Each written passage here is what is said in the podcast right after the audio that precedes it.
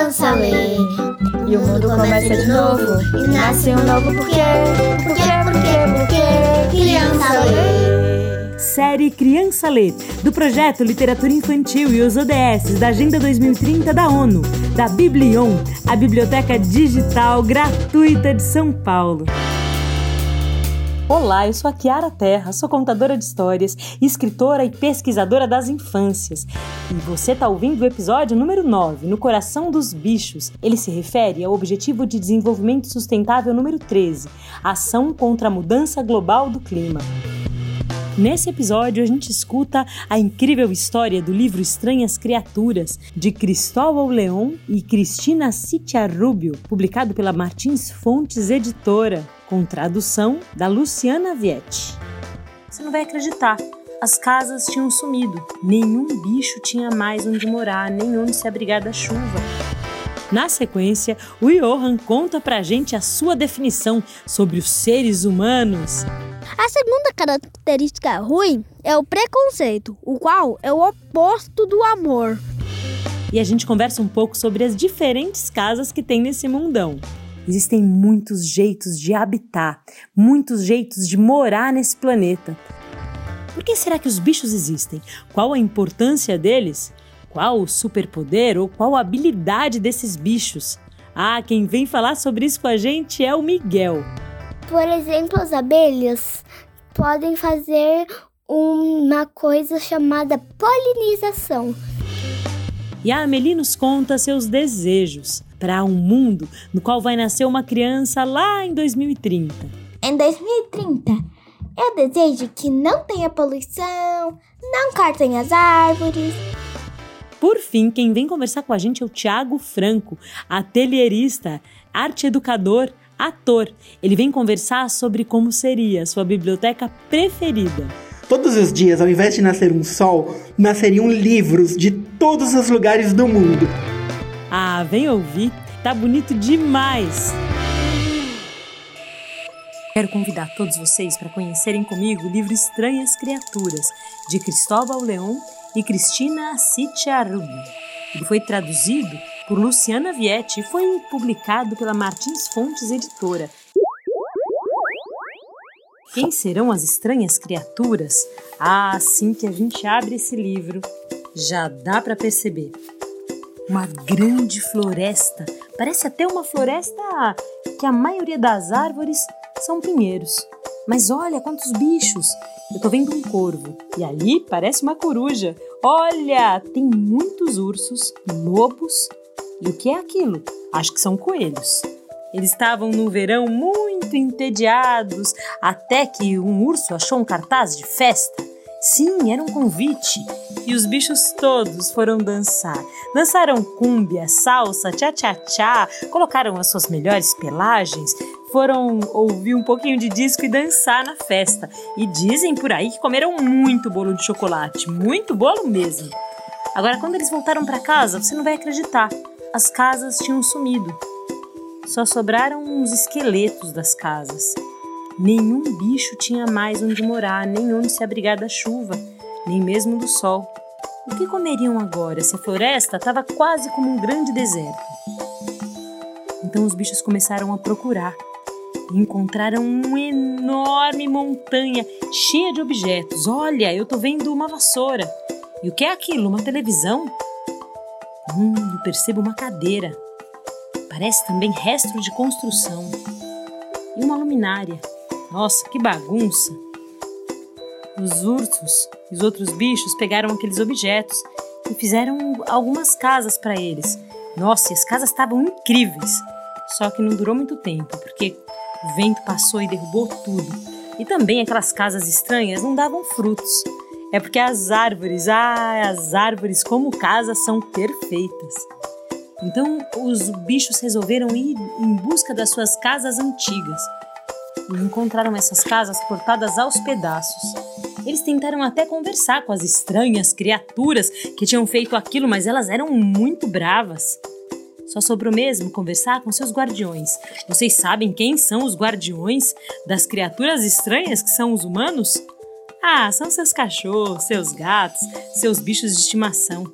Então os bichos da floresta e os guardiãos dos humanos fizeram um plano. Convidaram todos os humanos para uma grande festa. E enquanto eles dançavam, recolheram todas as casas. Levaram embora. Amarraram as casas, os pássaros alçaram as casas para cima e quando voltaram da festa, as criaturas não encontraram mais nada. Só uns vestígios. Os vestígios deixados de propósito. Foi assim que as criaturas estranhas chegaram até os bichos, os bichos da floresta.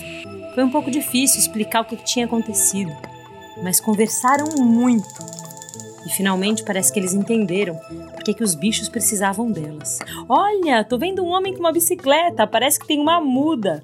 Um monte de mudinha de árvore atrás, bem ali, na garupa dele. Olha, o coelho parece que está construindo junto com a criança. Ih, parece que aquele urso está plantando. Nossa, uma casa na árvore. Uau, é tanta ideia boa quando a gente pensa junto.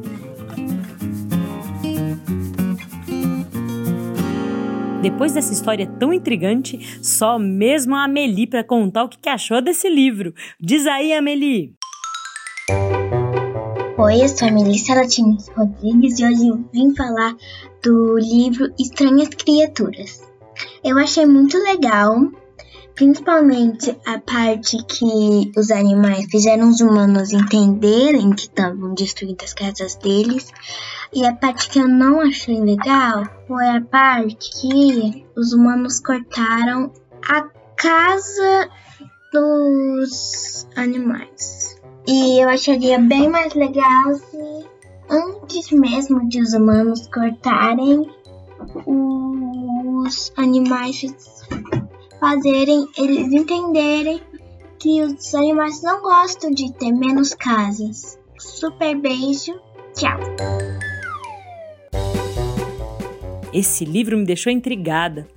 Como será que a gente define um ser humano? Quando eu era adolescente, na escola, eu vi um documentário chamado Ilha das Flores, que falava que os seres humanos são os únicos capazes de fazer uma pequena pinça com o dedão e com o dedo indicador. Mas acho que não é só isso. Os seres humanos parecem que pensam muito bem, conseguem refletir sobre si, sobre o fato de estarem vivos e sobre suas próprias histórias. Mas há muitas maneiras de definir os seres humanos. O Johan escolheu uma muito especial. Ele escolheu seis critérios. Critérios que, quando eu ouvi, ah, são muito humanos. Tão curiosos? Conta para eles, Johan eu irei falar as, três, as seis características que definem o ser humano: três boas e três ruins. Bom, pelo menos é a da minha opinião. A primeira característica boa é o amor. Este ajuda o ser humano a amar o próximo e não ter preconceito. E a segunda característica boa é a solidariedade a qual ajuda o ser humano a ajudar o próximo. E a terceira característica boa é a inteligência, que ajuda o ser humano a fazer escolhas boas. Agora, as três características ruins. A primeira é a ganância, que faz o ser humano pegar tudo que quer. Tipo, ah, eu vou pegar isso, não vou deixar mais pra ninguém. É eu vou ser a única pessoa que vai ter isso. A segunda característica ruim é o preconceito, o qual é o oposto do amor. Que, tipo, ah, eu não vou sentar nessa mesa porque o meu colega de mesa é negro. Isso, isso é preconceito. E a terceira característica ruim é a inteligência. Opa, peraí, peraí, peraí. Você pode estar brigando comigo, porque inteligência é uma característica boa. Mas a inteligência pode ser uma característica boa ou ruim, dependendo de como você usa ela.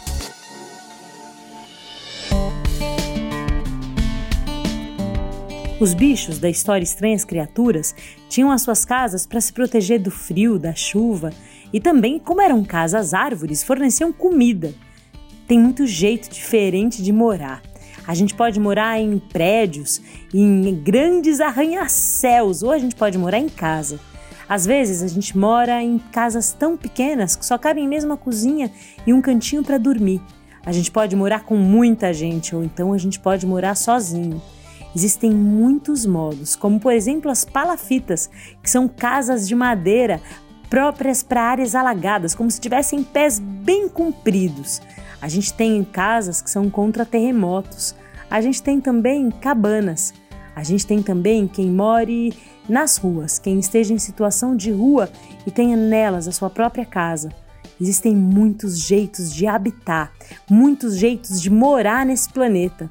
Agora, eu também fiquei pensando sobre os bichos. Cada bicho parece ter uma habilidade própria um jeito de existir, um corpo, um fazer. Cada bicho parece um ser tão único. Bom, se a gente olhar para os animais e olhar para as características deles, para a importância de cada bicho, para o que ele ensina e que o que ele é ensina o planeta. Bom, eu vou deixar vocês com o Miguel. Ele conversou um pouquinho sobre isso comigo. Vem ouvir.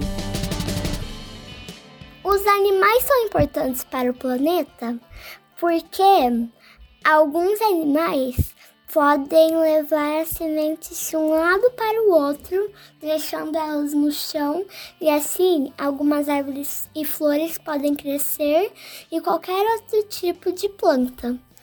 Também, por exemplo, as abelhas podem fazer uma coisa chamada polinização, que é quando elas sugam o pólen de uma, de uma flor e levam para outra, deixando o pólen ali e assim ajudando os frutos da flor crescerem.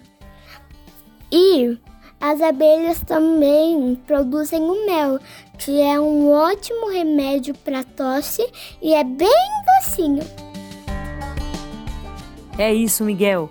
Não tem nenhum bicho na face da Terra que seja igual ao outro, mesmo sendo da mesma espécie. Não há uma folha igual a outra. Nós somos todos absolutamente diversos e a gente coexiste nesse planeta.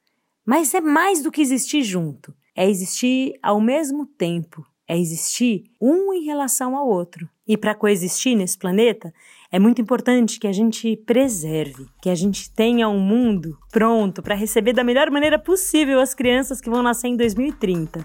A Amelie nos contou quais são os seus desejos. O que, que ela espera que esse planeta proporcione para essas crianças? Diz aí, Amelie. Hoje em dia, há muita poluição e também muito desmatamento. E em 2030, eu desejo que não tenha poluição, não cortem as árvores, não caçem os animais selvagens, não façam mineração, porque afeta muito a natureza. E que tem mais respeito com a natureza. E esses são meus desejos para que sua vida seja um paraíso e que seja muito boa. Então é isso. Tchau! E eu convido agora o Tiago Franco, ator, arte educador e atelierista, para contar como seria sua biblioteca dos sonhos. Já imaginou? Estantes como a própria linha do horizonte. Ah, que bonito! Vamos ouvir o Tiago. A minha biblioteca dos sonhos seria uma biblioteca que as prateleiras seriam como a linha do horizonte Todos os dias, ao invés de nascer um sol, nasceriam livros de todos os lugares do mundo, infantis, para adolescentes, para adultos, com muitas ilustrações e que nós pudéssemos viajar, sabe? Por meio desses livros, dessas leituras. E esses livros, eles nos contariam histórias, nos apresentariam personagens novos e todos, todos os dias novos livros surgiriam e as portas e as janelas dessas bibliotecas, ou melhor, dessa biblioteca, estaria sempre aberta para incluir e convidar todos e todas a descobrir as leituras.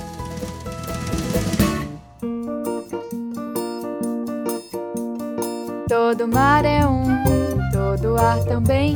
Palavra é feito amor, transforma o meu bem. Palavra é feito amor, transforma o meu bem.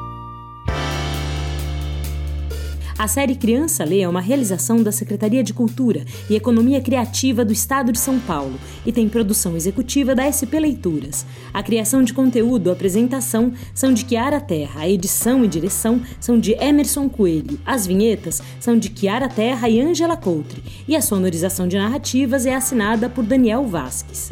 As crianças que você escuta aqui são convidadas do grupo de leitura especialmente formado para esse projeto que conta também com a participação da Escola Municipal de Educação Fundamental Bartolomeu Lourenço de Guzmão, aqui em São Paulo.